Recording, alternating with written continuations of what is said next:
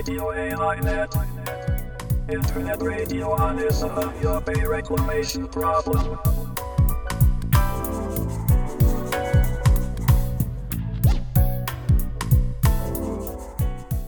有明海漁民市民ネットワークがお届けするラジオ AI ネット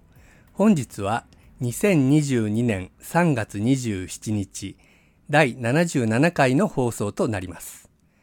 ちなみに本日で1997年4月14日の諫早湾の締め切りから9113日となります。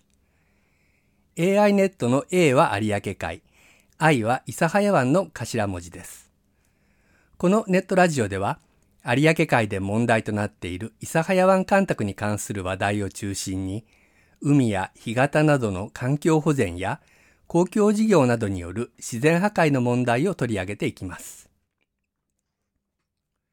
番組では各出演者をインターネットや電話でつないでトークします。回線の状態によっては音声が聞き取りにくい場合があるかもしれません。あらかじめご了解ください。それでは本日の出演者をご紹介します。この番組は有明海漁民市民ネットワーク、私たちは略称として漁民ネットと呼んでおりますけれども、その漁民ネットの東京事務局で活動しているメンバーがレギュラーで出演します。まず司会を担当します私は矢島と申します。どうぞよろしくお願いします。そして漁民ネットの事務局長菅波保さんです。よろしくお願いします。はい、菅波です。よろしくお願いします。それから漁民ネットの陣内隆之さんです。よろしくお願いします。はい、よろしくお願いします。それからもう一人、漁民ネットの吉川貴子さんです。よろしくお願いします。こんばんは。よろしくお願いします。はい。そして今日はゲストといたしまして、蘇れ有明訴訟弁護団の事務局長である堀良一さんにご出演いただきます。えー、堀さんどうぞよろしくお願いいたします。よろしくお願いします。はい。ということで今日はこのメンバーでお届けしていくんですけれども、もうかなりニュースでも流れていて皆さんご存知かと思いますが、一昨日福岡高裁で請求異議訴訟の差し戻し審、その判決がありました。この判決の結果は大変残念ながら国側の勝訴で私たち漁民側の敗訴という判決だったわけなんですけれども、今日はその判決の内容、どんな点がこの問題かということを弁護団の堀さんに解説していただきながらみんなでこうチェックしていきたいと思っています。それから番組の後半ではいつものように3月のニュースもお伝えします。どうぞ最後までお聞きください。それでは早速、一昨日の判決の内容について、堀さんを中心にみんなで話していこうと思います。とんでもない判決ということで、我々も本当に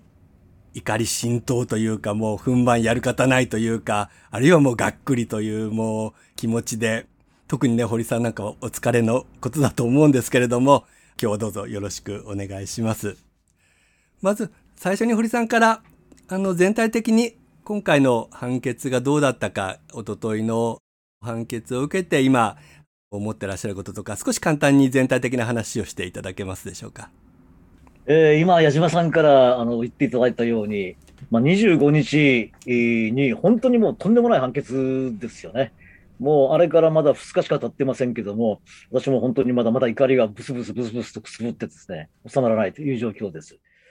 で、今回の判決、これ請求異議訴訟って言うんですけども、えー、普通、あの、判決が確定すると、それに基づいて、あの、強制執行ができますよね。で、これはもう、あの、あの民事訴訟の大原則なんですけれども、その強制執行をする、その執行力というんですけれども、それを排除しようということで始められた、これ裁判なんですね。で、これを認めちゃったと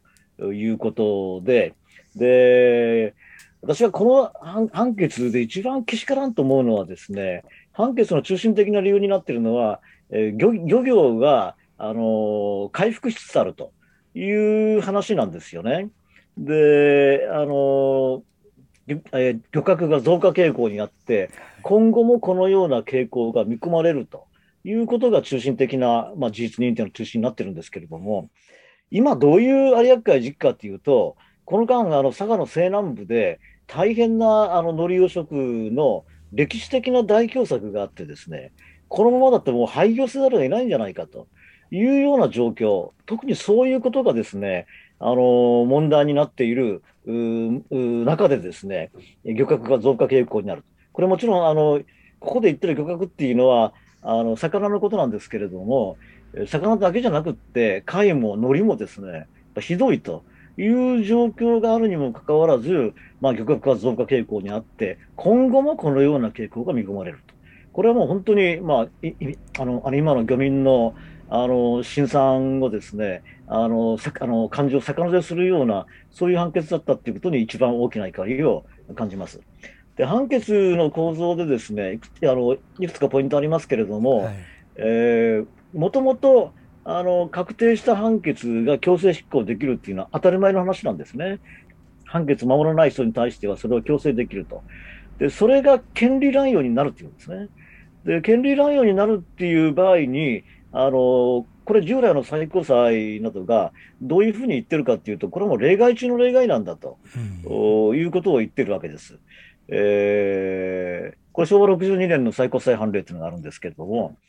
債権者の強制執行が著しく審議成立の原則に反し、正当な権利行使の名に値しないほど不当なものと認められる場合、こういう場合であったら、えー、確定判決に基づく強制執行が権利乱用になりますよというふうに言ってます。ところが今回のこの判決が判断基準として掲げているのはですね、新たに利益考慮をやり直すのが、ことができるんだということを述べるだけで、この62年最高裁判決のですね、やっぱり、えー、強制執行が権利乱用になる場合の厳格な基準ですね、ここはすっぽり抜け落ちてますね。うん、えー、ということで、えー、その利益考慮の一点一点もですね、本当にこうきちっとしたあの、えー、事実認定になってないということなんですね。で、まあ、あのー、過去の最高裁の判断基準の一番肝心の部分を無視していて、まあ、確定判決をまあ内閣支援するという、まあ、言ってみれば司法のまあ自殺行為だと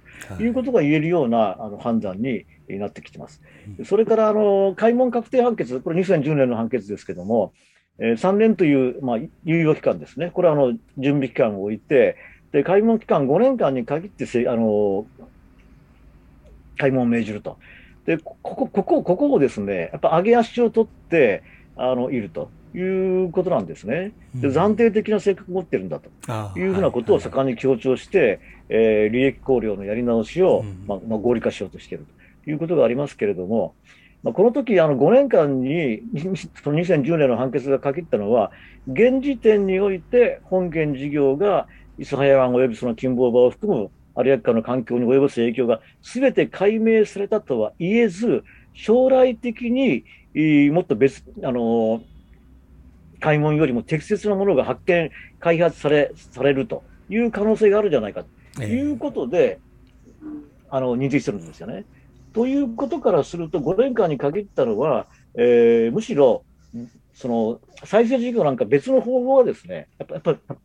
その見つかるかもしれないということですね。うん、それから当時は歴史的な経緯として、中長期開門調査をめぐる、まあ、あの論争が背景にあったわけですね。したがって、まあ、裁判所もその5年間の間に開門調査が行われて、より適切な方法があるかもしれないということを前提にしてるわけで、えー、じゃあ今、開門調査に変わるようなです、開門に変わるようなですね、新しい再生の方策が見つかったのかと。これ全く逆ですよね。で、開門をタブー視した再生事業は、もうすでに2004年の5月の決定以来ですね、中長期開門調査に代わる再生調査研究っていうのが行われています。当時は3年をめどにっていうことを言われてましたけども、あれからもう随分経ちますけれども、全然その開門をタブーしたままではですね、新しい再生の効果が出てきてないというようなことがあります。でそういうですね、やっぱり、あの、上げ足取るのような判断があると。それから利益考慮、これさっきあの、漁獲が増加傾向になるというようなことを言いましたけれども、まあそういうそのですね、やっぱり実態を全然無視しているというようなことがありますね。はい、それから締め切りの公共性の問題で、あの、防災機能だとか、営農が行われていることだとか、あの、そういうのを、あの、上げつらってますね。で、新たな生態系がありますというようなことがあの言ってます。で、まあ、これについてはまたいろいろ個別にですね、あの言いたいことがたくさんあのありますし、防災機能については、助波さんとかいろいろ 意見もあのあるんでしょうけれども、まあ、一つ一つのやっぱり認定ですね、利益考慮の認定が極めてずさんでデタラメであるということがそれに続きますね。で、もう一つですね、やっぱり許せないのは、この裁判所は昨年の4月の23日に、和解協議に関する考え方、判決だけではえー、複雑化、深刻化、長期化したこの紛争は解決できないんだよといった裁判所がですね、結局こういう判決を出せば、より紛争は複雑化するし、深刻化するし、長期化するんですね。そういう結果を将来する判決を平然と出してくるということででは、えー、さらに一層怒りをやっぱり大きくするという側面があるんじゃないかというふうに思います。とりあえず以上、以上です。はい、ありがとうございました。それでは、この判決文、判決用紙を少し詳しく見ながら、堀さんはじめ皆さんにちょっとコメントをいただきながら、この後進めていきたいと思います。判決用紙では、法裁判所の判断という項目があるんですけども、そこに今回の裁判所の判断というものがどういうものであったかというものがいくつかにこう、見出しを立てて書かれているんですけれども、まず最初に書かれているのが漁業に関する現状ということで、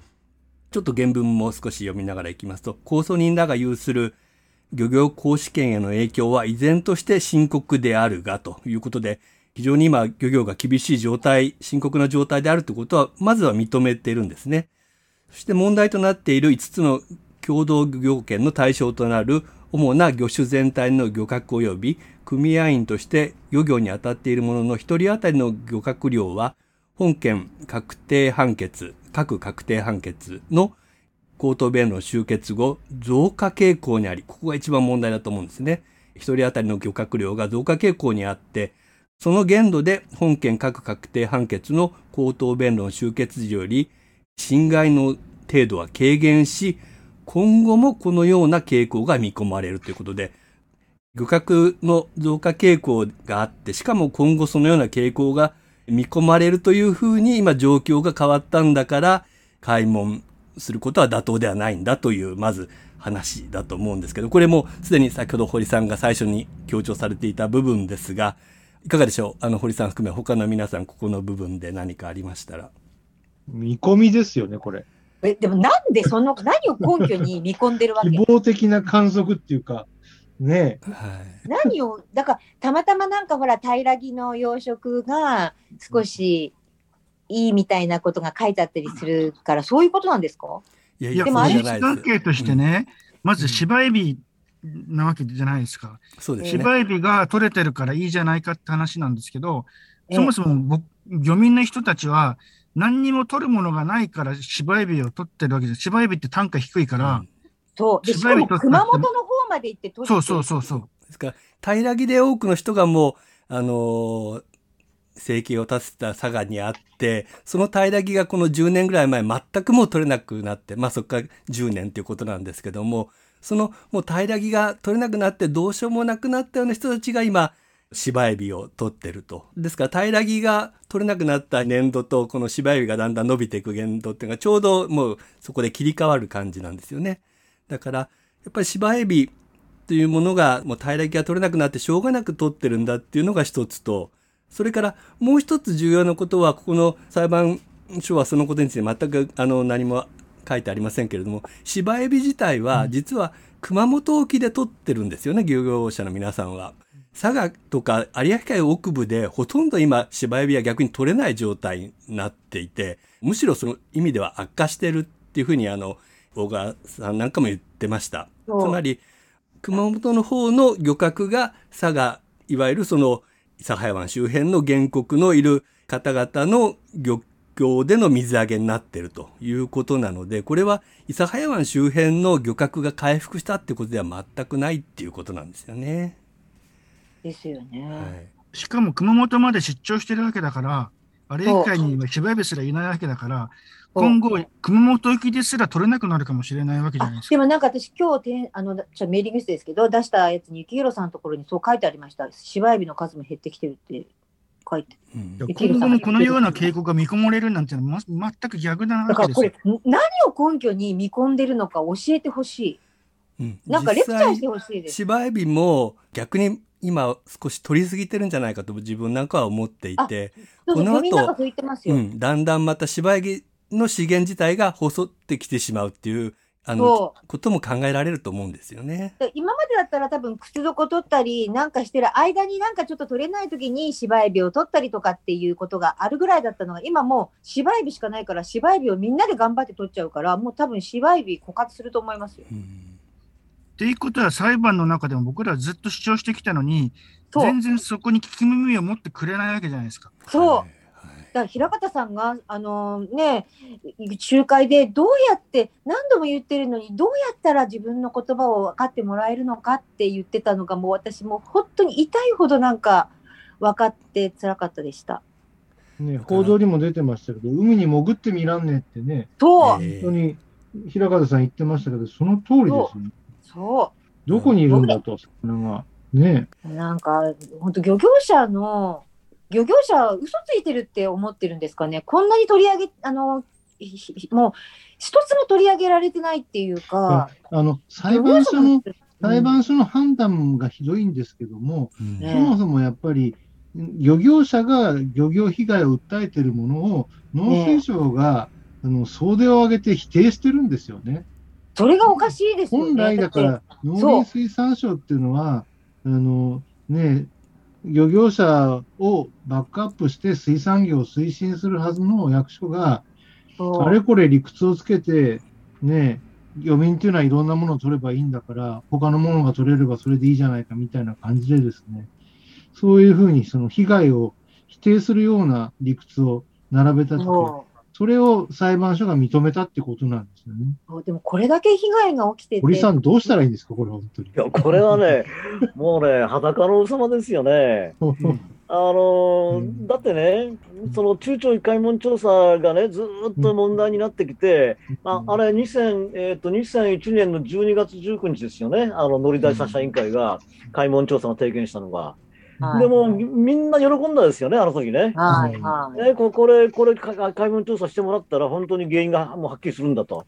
だから、あの時は、えーえー有明海異変の原因は、えー干拓事業にあると想定される、それを科学的に立証するためにということで始まったのが開門調査ですね。素晴らしかったですね、あの時。うん、で2004年の5月にね、中朝開門調査に代わるう措置ということで発表したのが、今の、まあ、なんていうか、あのー再生事業ですよね、再生事業をやったとか、調査研究。でこの時はね、3年をめどにして集中的に取り組んで、漁業経営を安定させる。何年経ちましたか、一体？20年近くえですよーだからね、安定するどころか。うん、うん、そうそう結局、もう回復してるんだったら、こんなの続ける必要もないわけですよね。そうですよね。続けざるを得ないと。でね、こう言ってるんですよ。あのね、もうけしからん、これ、これ、これこれ、これ判決文で該当部分ですけどね、あの、認定全体的にずさんなんですけれども、控訴人、国ですよ。国は本件各確定判決の口頭弁論終結後、多額の費用を拠拠出し、有明海沿岸の4県と協調して、有明海の漁,、えー漁業環境を改善するための各種調査や施策等を実施し続けており、いまだ道半ばであるものの、二枚貝類の稚魚の大量発生と、その成果が具体的に現れている。え？こう言ってるんですよ。うんだからね、あの、これ、これ、これ確かに途中で違いが発生しましたもんね。でも違いが発生するけども、漁獲につながってない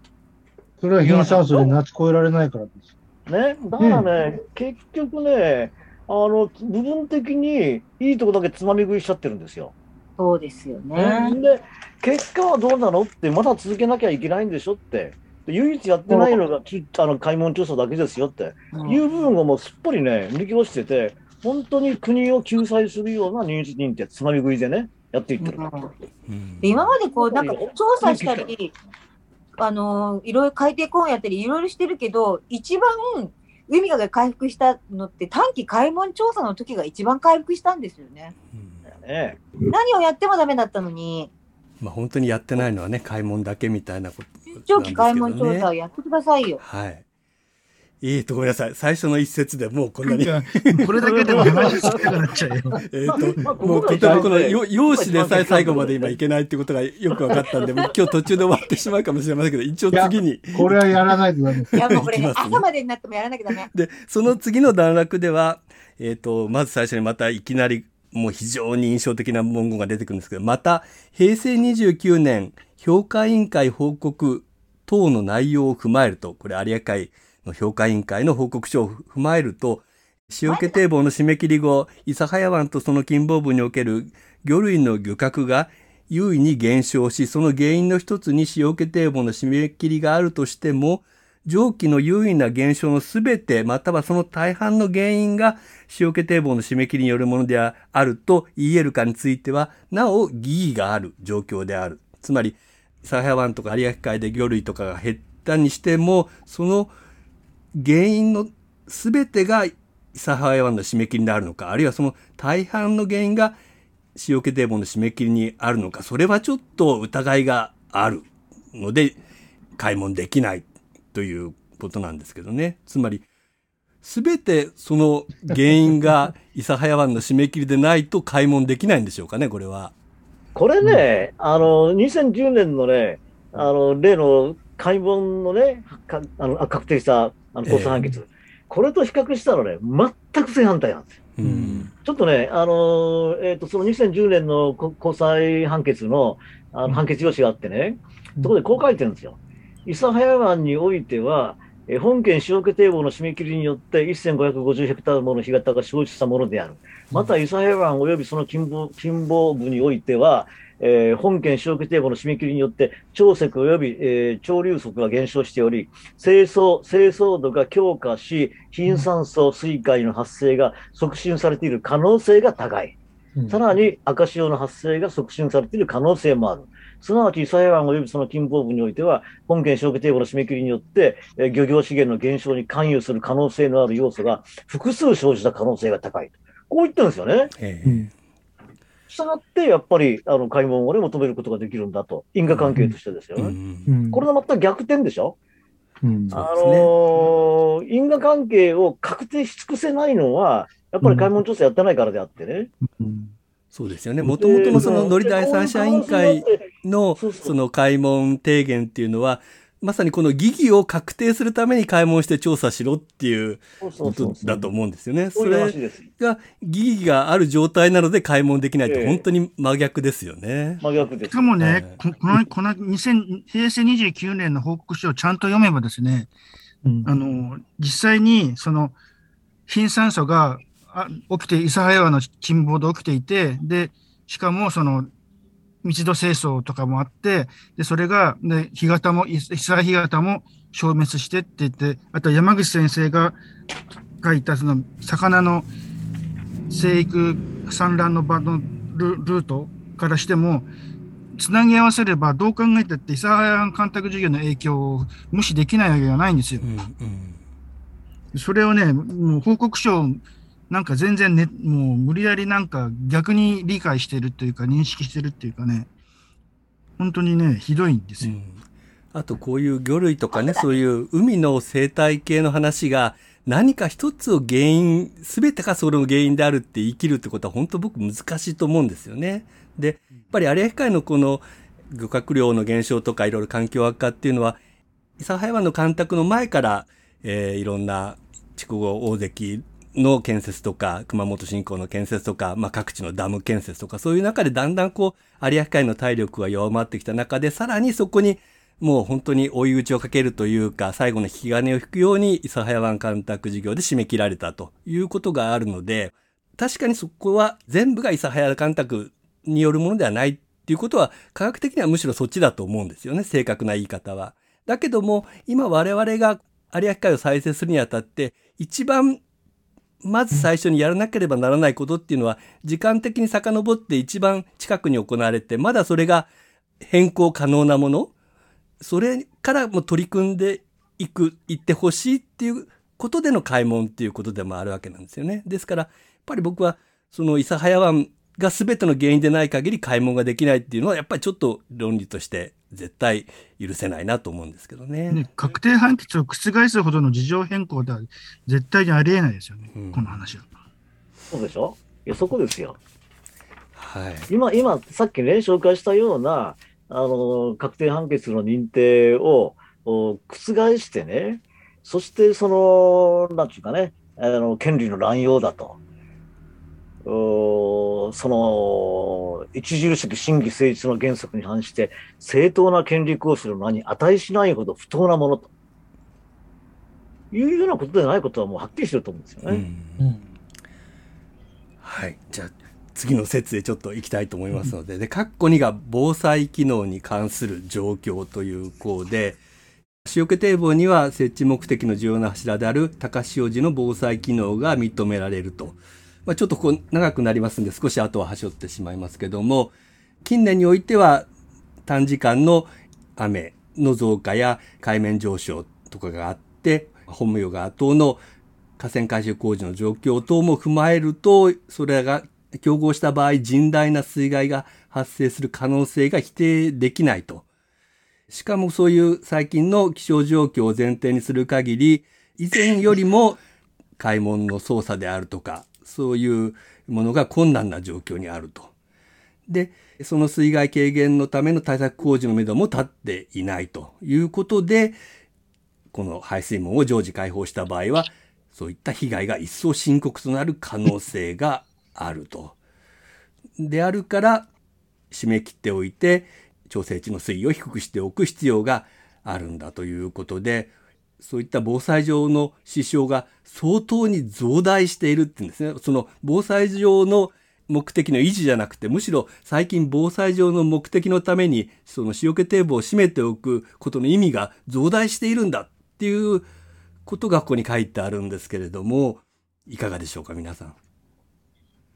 ちょっと杉並さんにはい。言ってもらったあらいいんじゃないかな。のい菅波ですね、一応その判決の全文を見てんですけども、用紙にはっきり書いてある割に、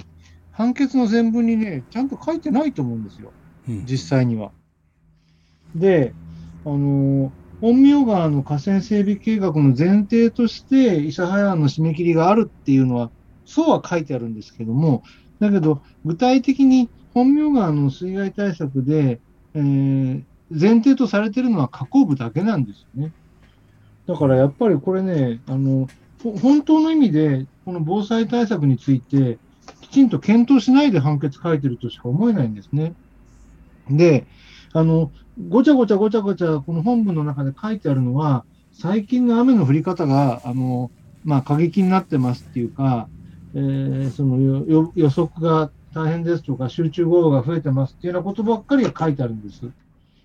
だけど、そもそも、諫早湾の締め切りで、その本名川の河口部の水位を管理することによって、あの、市街地の中心部とかの、えー洪水対策には関係ないっていうことはもう確認されてる話であって、何を今更またこんなことを言ってるのかっていう感じですね。うんで、我々から言わせると、あの、周辺の人たちの防災対策は大切ですし、諫早の、伊佐間の防災機能が不十分だから、これにあの頼っちゃダメですよっていうことを言ってるわけですよ。なのに、こういう状況で、えーなんていうんですか、この、被害がより一層深刻となる可能性があるとかって、用紙には書いてあるけど、判決の中でこれ十分検討して書かれてることじゃないと思うんですね。なんかすごくそういう意味で、あの、あの防災に対する検討が不誠実だと思います。堀さん、どうですか？うん今ね、いや、その杉野さん言った通りで、ページ一番費やしてるのは、アメダスのね、うん報告書がどうだこうだって言って、雨がひどくなってるよって話ばっかりなんですよね。そうなんですよ。うんだからどうなのっていう話が全くない。うん、で、うんだからどうなのについて我々が言ってるのは、強制排水のポンプをちゃんと整備する方が有効ですよっていうことを言ってるわけなんですよ。そうです、そうです。だから、それは地元の人たちにとっても、伊佐間頼みでこれからも行きましょうじゃなくて、あの、開門調査も契機に、強制排水のポンプを国費で整備した方が絶対いいじゃないですかっていうことの方に、絶対、あの、なんていうんですか、論理も通ってると思うんですよね。そんなことのためにも、あの、和解協議で中身の議論をしたかったんですけどね、本当に。うんいや、本当にね、もうや、あのね、調査機のマイナス1メーター管管理が、市街地の洪水防止にはやあのあの役立たないっていうのは、これはもう認めてる話であってね、国,、うん国自身も。うん。あの昔の伊佐屋大水害決着してる話ですよないんだよと。うん。ということがありながらね、単に雨が激しくなってるよっていう気象データだけでもってね、うんあのマイナス1メーター管理の必要性がますます高まってきてる。うんこれ論理の飛躍ですよね。うんそれと、あと、水害被害軽減のための対策工事の実現のめどが立たないっていうのは、要するに地元の人たちが対策工事の妨害をして、それができてないっていう話だと思うんですけど、それで、なんていうんですかね、農水省の、うんが、あの、工事しようと思っても、地元の自治体とかね、一部の人が妨害してるっていうことを前提にしちゃって、それで漁業者の権利を、あの被害救済のための、この確定判決がね、こうやってその、あの、認められないことになるような理由として、これいいのかって思うんですよね、本当に。それとね、我々ずっとほら問題にしてきたじゃないですか。うん。その調整域のマイナス1メーター管理がね、うん。あの昔の伊佐屋大水害を防ぐようなあの効果はないんですと。うん。で国国認めてるけども、うん現場においてはね、やっぱそこでものあのすごく誤ったあの宣伝がされてて、そうですよね。多くの人がそれを信用してると。うん。でね、我々それそれについてちゃんとね、間違った前提に基づいて議論議論することはできないから、真実を真実としてちゃんとあの公表しなさいよと。うん。で国はそうしますと言いながら、現実にはやっぱり、あの伊勢大水害の悲劇をね、繰り返さないために、利用してるんですよね。必要なんだと。うんいうようなことでね、反対運動やってるわけで、反対運動に火をつけてるのは誰なのか、うん。虚偽の事実でもってね、うん。そこはやっぱり言いたいですねう。んうんあとやっぱりこの防災上の支障が相当に増大しているっていうのが僕はすごく気になっていて。書きすぎですよ、これ。うん、あの確かにその近年そのね豪雨が多いとかっていうのはあるかもしれないですけれどもやっぱり年々そういうなんていうんですかねそそれこそアメダスじゃないですけれどもそういううん予測のいろんなあの技術っていうものも進歩してるしさらに本名川ダムを今ね作ってるわけでで締め切り口排水ポンプも着々と各地にこう設置していると。だから、うん。むしろ締め切り当時とか、えー弁論終結時よりも最近の方がその締め切っていることの重要性って下がってると思うんですよね。だから、絶対ここ増大しているって書くのは僕は間違いだと思うんですけどね。いや雨の降り方だって、うん。あの、なんだっけ、評価委員会のこの間の中間報告の案を見ても、うん。そんなに増えているようなグラフにはなってないし、うん。むしろ確定判決以降の間に、ポンプって確か一つか二つ増えてるようなはずなんですよ。うん。考えたら、むしろ対策はむしろプラスになってるはずなのに、こんなになんか言うのは絶対おかしいですよね。事実と違ってますよね。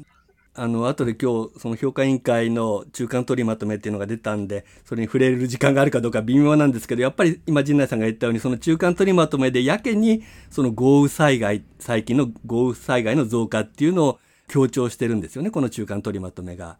やっぱり後でこういうところに使おうと思ってるなっていうことなんじゃないかなと思うんですよね。文言はそういうふうに書いてあるけど、実際使っているグラフはそういうふうになってないんですようん。うんううんん。だからむちゃくちゃなんですよ。やっぱいいとこ取りじゃないけど、なんか使えるのは使い、なんか都合の悪いのは使わず。うんはい。で、それが結局地元の人たちを守ってないってことを言いたいんですよ、本当に。うんうんうんうんそうですね何も、何も守って、何も得してない。あの農水省の、その、だから、えー2010年の確定判決にケチをつける理由としては使ってるけれども、うん諫早湾の周辺の人たちの防災上、全然守ってないんですよ。本当に。何のためにこれがねあるんだ、ろう許せ許せないですうん。でもこの判決文を読むにつけやっぱり住民の方はあありがたいな締め切ってもらっててありがたいなっていうふうに思うんじゃないですかね。いやーそれ全く、全く気の毒だというか、うん間違ってますよね。うんはい、はいじゃあちょっとまた進めます。で、その後が営農等の状況ということで、まあ、当裁判所が認定した事実によれば、本件各排水門を常時開放した場合に生じる営農上の支障は大きいと。そして、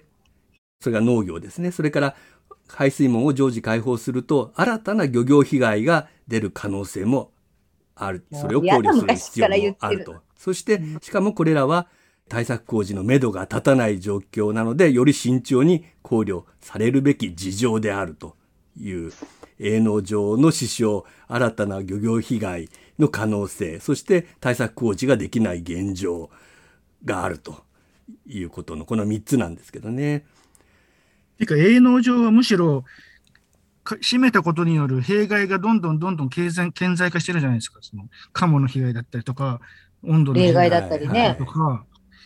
でそれでまさに今、今そこが裁判で争われてるわけだからね。うんねそうですよねな。んでここでこう、しょうがないなんてよく言い切ってる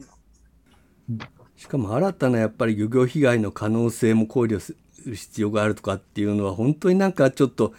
国側の脅しをそのままね採用しちゃってるって気がしますね。だから緻密なこれ認定がないんだよね。本当に立証できてるんでしょうかね、国はこういうことをいねや、。本当に緻密な認定がないですね。はい何もかもさっきのあの漁獲もそうだけど、なんか見込みだとか、ここの立証だとか、なんかあん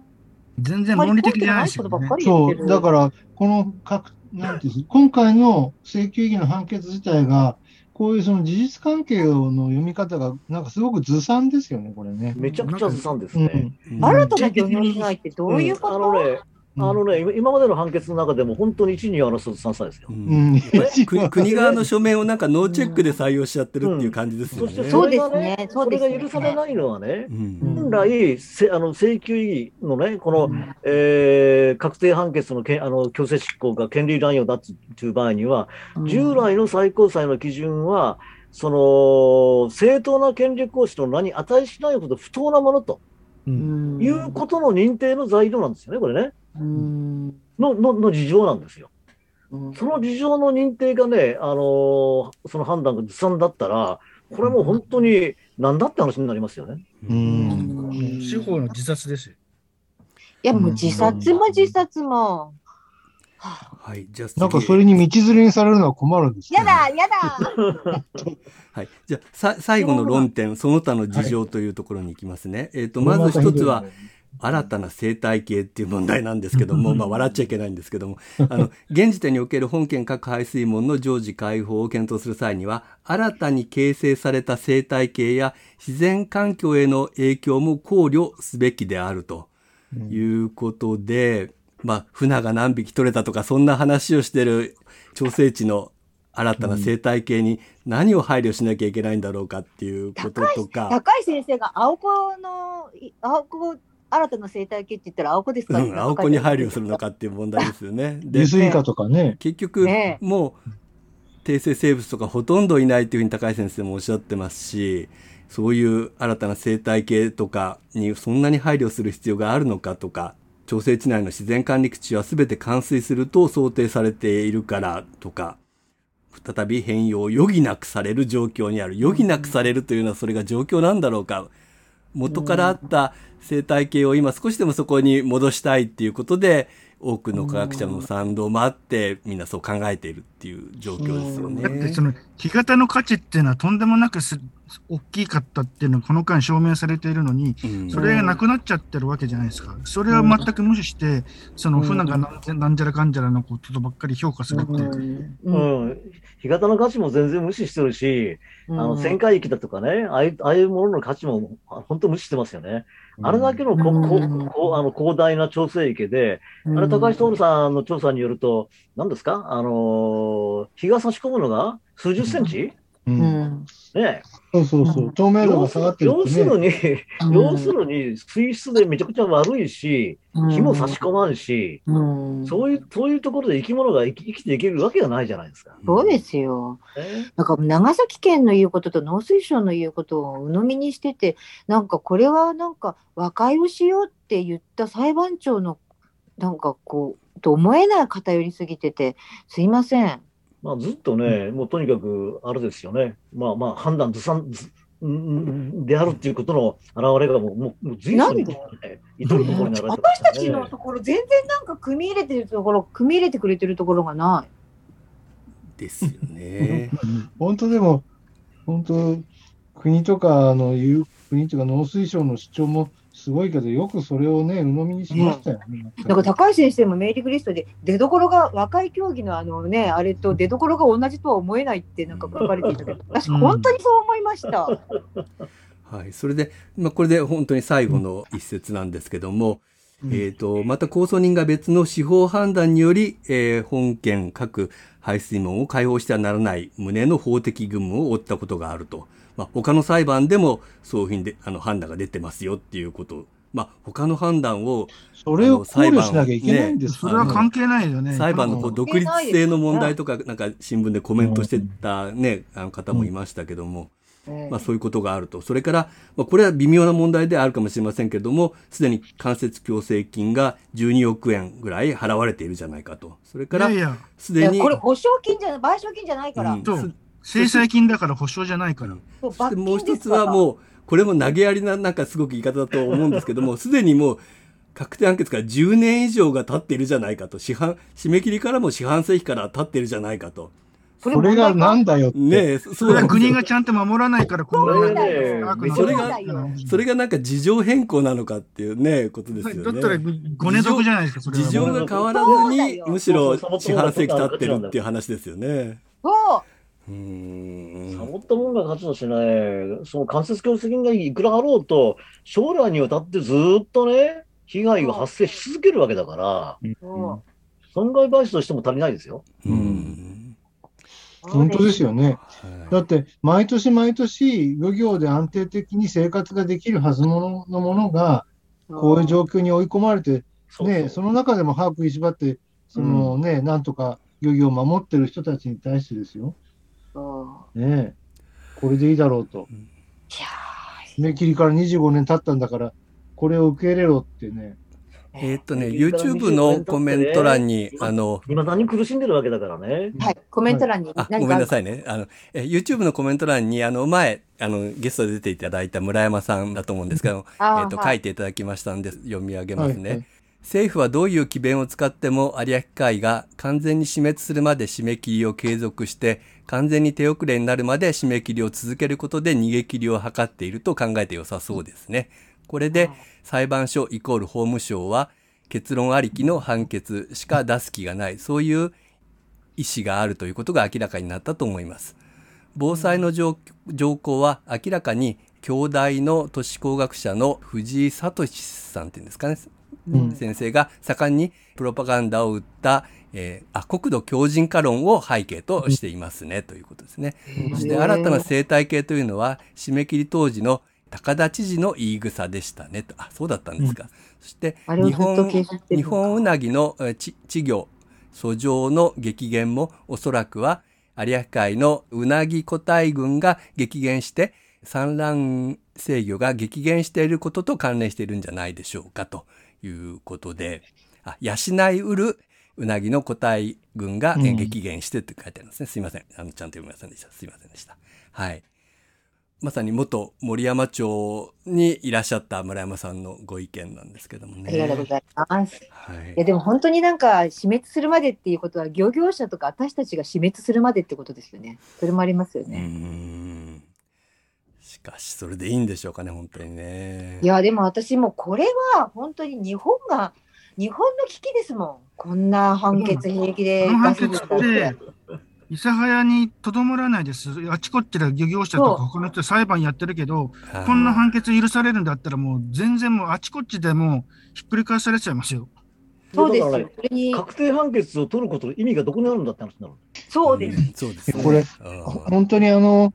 福岡高裁が2010年に出した判決じゃないですか。ええ。それを福岡高裁が2度にわたって、ちょっと、あの、前回は漁業権10年論で、今回はこの話で、2度にわたってこの、ね、自分たちが、あの、紛争解決のために出した確定判決を、こうやってですね、ねあの、なんていうんですか、粉砕しようとしてるっていうことが、本当にね、どういうつもりなんだろうなって。う。。うん。んなんかあの判決を無もうもうね、すごい。司法っていうものに対する危機感をね、本当につ募らせ募らせますよ。うん。いや、こ堀さんなんてね、うん、これね、判断のね、判断の枠組みっていうのは、あの、えっ、と、えっとね、差し戻し判決を出したあの最高裁のね、あの補足意見で菅野さんっていう裁判長がね、うん。はい。はいはいはいはい。俺俺書いてるんだけども、あれ、あれにね、本当にね、あのーまあ、影響を受けてるっていうかね、そのミスリードされてるっていうか、さっき言ったその、ろ小あの小62年の最高裁判決のね、要するに強制執あの確定判決の強制執行が権利乱用になるっていうのは、正当な権利行使の名に値しないほど不当なものと、うん。ここをね、すっぽり抜けてるんですよ。うん。あの最高裁の時の菅野副意見もね、こここここを意識的に抜かしてる。今回の判決もそこを意識的に書いてないし、そういう、あのーなんていうか、検討は一切してない。うん。この開門確定判決が家庭的で暫定的なものであるっていう、そういうことをまずころばっかり決めつけてる。強調してね、うん。強調してね。で、暫定的なものであるっていうのは、あの2010年の判決よく読むとね、うん。あの、あの、あの、あの、あのこうなんていうか、別にいい対策が出てくるかもしれませんっていうだけの話なんだよね。うんうん。でさらにもう開門が行われてまだそういういろいろなあの、うん状況がはっきりしないとかあるいはその改善しなかったから。あのもう開門については考え直せとかっていうことならわかるんですけどそれが行われてない状態でこう言われるっていうのが、うんとってもやっぱりねあの納やっ得ぱりね、できますよ開ね。門一一度やってみて、それでもこうだよという状況があれば、それは事情は変わったでしょうよ。うんそうと思います、本当に。そうじゃなくって、単なるね、うんやっぱ机上の空論でやってみたところで、これは説得力はないですよ。はい机上ですよ。ど机上でよく見込みがあるとか平気で言えちゃうと思う。もう信じらやっぱれない。りだから、あの、2010年の判決は、この問題を解決するために、あの、うん開門をしてみなさいというか、そういうものがあったと思うんですけども、ああ、なんて素今。回のやつなんかは、これで解決のしようがないですよね。うんそうですそうですよ。うん、で、だから、あの、開門によって、その、被害が発生するかもしれないかとか、それをどうしたらいいかとかっていうのは、開門の方法にもよるわけなのに、やっぱり常時全開を前提に、全部この、えー被害対策とか農業への影響とかを、ことさらに、あの、拡大して、かあの、判決を組んでると思うんですけどね。本来だったら、去年の4月の、あの、和解協議の考え方に基づいて、あの、三の二開門から始めるとか、柔軟なかやり方はいくらでもできたと思うんですけども、そういうものをすべて今回のあの判決で、なんていうんですか、えー踏みにじったって感じがしますね。そうですね。だからね、これ結局ね、やっぱやっぱ最高裁の、あの、菅野さんっていうあのね、あの裁判長の補足意見に、まあ、忖度してるとえいう内容だと思いますよ。えでね、うん去年の4月23日の、あの和解協議に関する考え方、これは素晴らしいんですよ。そうですね。これ素晴らしいんですよ。だからうん普通にね、普通に考えると、あ、あ、あああいう結論になってくるんですよね。やっぱちゃんと話し合いしましょうやと。うん。ということでね。でもなんで判決はこんな事をっちゃったんですか？解決できませんと。こう言ってるその裁判所がね、こういう判決を出して、より複雑化、長期化？というようなね、うんあのー結果を導こうとしてるわけで、もう本当自己矛盾もいいとこですよね。なんかでも信じられない、あの和解の文化がメールになるっていうのが。裁判所っていうのがどういう、あの、頭の回路なのかっていうことが、あの、根本的な信頼が崩れますよね、これ。うんなんかこんなに人を傷つけていいものなんですかね。で無理やり開門しないっていうことで司法判断は統一されたっていう方向を無理やり導きたいんじゃないですか。でね、うんでそう言いながらも、これ判決本文の最後のところにね、復元してね、うんあのー書いてるんだけども、当裁判所としては、その双方当事者が、そのいずれもが強く求める有明海の再生、すなわち諫早湾を含む有明海及びそれを取り巻く地域のさらなる再生発展に向けての施策の検討と、その調整のための協議を継続させ、今後第三者となる関係者への利害も広く考慮しつつ、うんぬんかんぬんとこう書いてあるんですよ。うん何それなんか言い訳してますね。なんか一それを言妨害してるか判決を出してるんでね、同じ判決の中でこういうことをあのあのあの述べてね、で責任転嫁をしようとして、これはね、やっぱやっぱ汚いですね。許しがたい。ないよ、許でせないよ。なんかこれを受けるみたいになんかあの金子がなんかあの非開門であるならいくらでも和解協議に応じるとかってなんか上から目線でなんかコメントしてますよね。うんうん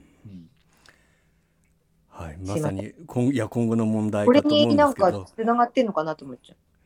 あのつながってますよ。かなり時間も えーと使ってしまったので、えーと、そろそろちょっとまとめに入りたいんですけども、ごめんなさい。えーと、その前に、あの、さっきの村山さんからまたコメントがありましたね。死に絶えるまで待つというのは、水俣病とか原爆被害者の問題で政府が対応してきたやり口ですと。本当にそういうやり口ですよね。はい。えーと、今ちょっと今後の和解協議みたいな話もありましたけども、この判決を受けて我々今後どうしていくか、なかなかちょっとね、一言では難しいと思うんですけど、堀さんからちょっとそののろしを上げていただくということで、最後少しまとめの話をお願いできますでしょうか。はい。あのーまあ、こういうデタラメな判決があっても、我々が取るべき位置っていうのは変わらないと思います。で、はい今今度29日に東京にね、あの、行って、農水省とも、あのー接触するんですけれども、やっぱり今、今今の課題は3つあると思うんですよね。一つは、今、あの、うん、有明海の西南部で起こっている、あの、歴史的な大凶作ですよね。これによっても廃業するかもしれないという人たちをどうやって緊急に救済するか。これが第一点ですよね。はいで、この救済措置を取りなさいと。で、二つ目には、もう二度とこんなことが起こらあの起こらないように、やっぱり最後の手段として残されている開門調査をやっぱりちゃんとやるべきだというのが第二点目ですね。はいでこのあたりについては、あのー今回、えー西南部、佐賀西南部の各自治体ですね、えー、太良町、白石町、それからあの鹿島市、佐賀県の県議会もそうですけども、各、各議会で意見書が出てまして、同じようなことを言ってます。ただこれをきちっとやらせるということ。そして三つ目に、やっぱり話し合いを継続してですね、この紛争に終止符を打つと。これも各意見書がやっぱりそういうことことを述べてまして、まあ基本的にはこの三つだと思います。で、判決もですね、えー最後のところで、えっ、とね、国民的資産であり、人類全体の資産ででもある、有明海の周辺に居住し、あるいは、ああるいは同地域と関連を有するすべての人々のために、双方当事者や関係者の、えー全体的統一的解決のための尽力が強く期待されるところである。その解決にね、手を向けた判決を書いておきながら、一言ですね、これ。あたかもその第三者に任せるようなこあのいあの言い分っていうのはけしからんとは思いますけれども、やっぱりこの判決でさえもね、やっぱり今後、やっぱり話は継続しなきゃいけないんだということを認めざるを得ないわけですよ。うんいうことで、とりあえずね、やっぱりやっぱやっぱり漁民が漁業を続けられるように、被害の緊急救済。で、もうもう二度とね、こういうことが起きないように、やっぱり開門調査はしっかりやりなさいということ。それから開門調査を掲げつつもですね、やっぱり全体的な紛争の解決のために、開門、開門反対派の人々の意見にも耳をしっかり傾けながらですね、利害の調整を粘り強くしていくと。この3つだと思います。はい、わかりました。本当にこんないい加減な判決にもひれ伏すわけには絶対いきませんので、皆様のご支援も得ながら今後も我々頑張っていきたいと思いますので、堀さんも今後ともよろしくお願いします。よろしく、よろしくお願いします。よろしくお願いします。えーと、ちょっとまだまだね、話し足りないことあったり、あの、コメントも読み切れなかったりもするんですけど、今日はここまでにさせていただいて、最後に簡単に3月のニュースをザザッとご紹介して終わりにしたいと思います。ちょっとだけニュースコーナーこの後やらせていただきたいと思います。3月のニュース、まずいろいろありましたけれども、目立ったのは、やっぱり佐賀の西南部の海苔の色落ち問題、被害ですね。それについて自治体の方で相次いで意見書が可決されてます。鹿島市、それから白石町、大浦町、そして、まあ、佐賀県で、この海苔の色落ちの被害に対する対策、有明海再生に対する対策と特別な支援を求めるということで、相次いでその意見書が出てます。それから国会でもやはり大串議員などが有明海特措法に基づく特別な支援を海苔の色落ち被害に対して適用することを求めているんですけれども、金子農水大臣は従来の漁業共済などの枠組みでの対応という答弁にとどまっています。一方で今年はやはり佐賀全体では海苔が取れていて、19期連続で日本一の販売額、養殖海苔の販売額になりそうというような記事もありました。ですから本当に今、佐賀県の中で海苔の取れ高というものが、こう、明暗がはっきり分かれてしまって、その影の方になっている西南部の状況っていうものが、まあそういう全体では取れているという中で、こう、無視されてしまっているということの問題が大きいと思います。そして3月5日には、この金子農水大臣が佐賀県などを視察しまして、水産振興センターなどの有明海再生対策の状況などを視察したようなんですけども、漁業者、関連の漁業団体の関係者とか、それから佐賀県知事などとも意見交換を行いまして、佐賀県知事やその漁業団体の方はかなり強い口調で開門調査を求めるということと、有明海再生をしっかりやってほしいということをそこで訴えたようなんですけれども、金子農水大臣は開門についてはまあ別として有明海の再生に取り組むというような返事だったようです。それから、その3月5日にそういった有明海の再生に取り組みますといった、その金子農水大臣がその翌日の3月6日に長崎県庁で突然記者会見を開きまして、この夏をもって政界を引退すると、もう参議院選挙には立候補しないということを表明しました。ですからもうその前日、大臣と意見交換をした漁業者の人って本当にどんなふうに思ったでしょうかね、これは。え、そして少し細かい話題なんですけれども、3月9日に有明海漁業環境改善連絡協議会というものが開かれています。これは国と4県とそれから4県の漁業団体などによる有明海再生のための協議会なんですけれども、ここではまあ平木の冬陽性などが今季は増加傾向にあるということなどが報告されているようです。そしてもう一つの審議会が先ほどちょっと私が話に出しました有明海の評価委員会の方なんですけれども、これ3月24日に委員会が行われまして、ここで中間取りまとめが確定しました。この中間取りまとめに対して2月にパブコメというパブリックコメントという形でかなりいろんなとこから意見がついて私たち漁民ネットも意見を出したんですけれども私はそれをオンラインで傍聴してて今回は割と従来の環境省の紋切り型のそのパブリックコメントに対する回答に対して違和感を感じた委員の方が多かったようで、相次いでやっぱり開門とか諫早っていう話が出ました。ただまあ、それでこの中間取りまとめの内容が大きく変わるかというと、もうそそういう段階でもないわけですけれども、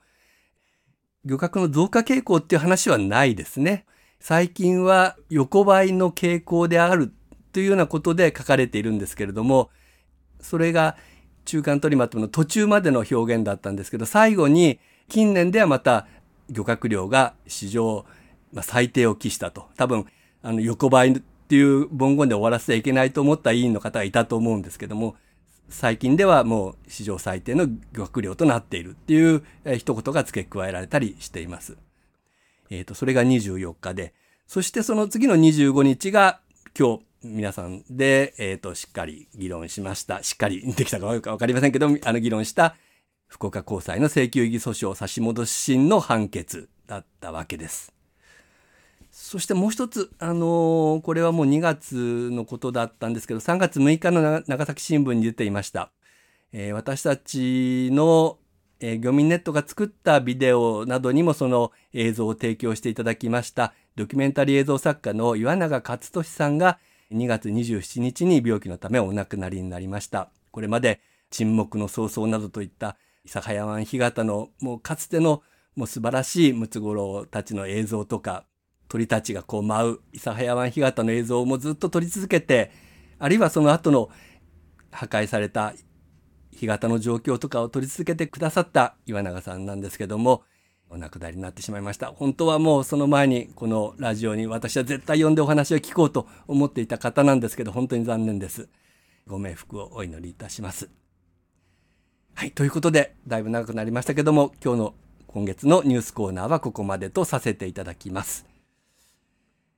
えー、それで最後、次回の予定だけちょっとお伝えして終わりたいと思います。次回第78回になりますけれども、生放送は4月24日日曜日の午後9時を予定しております。では来月の放送もぜひお聴きください。長くなりましたが本日は最後までお聴きいただきましてどうもありがとうございました。出演者の皆さん堀さんもお疲れ様でしたどうもありがとうございました、はい、お疲れ様でした。はい。ありがとうございましたありがとうございました。では今日はこれで失礼いたします失礼します。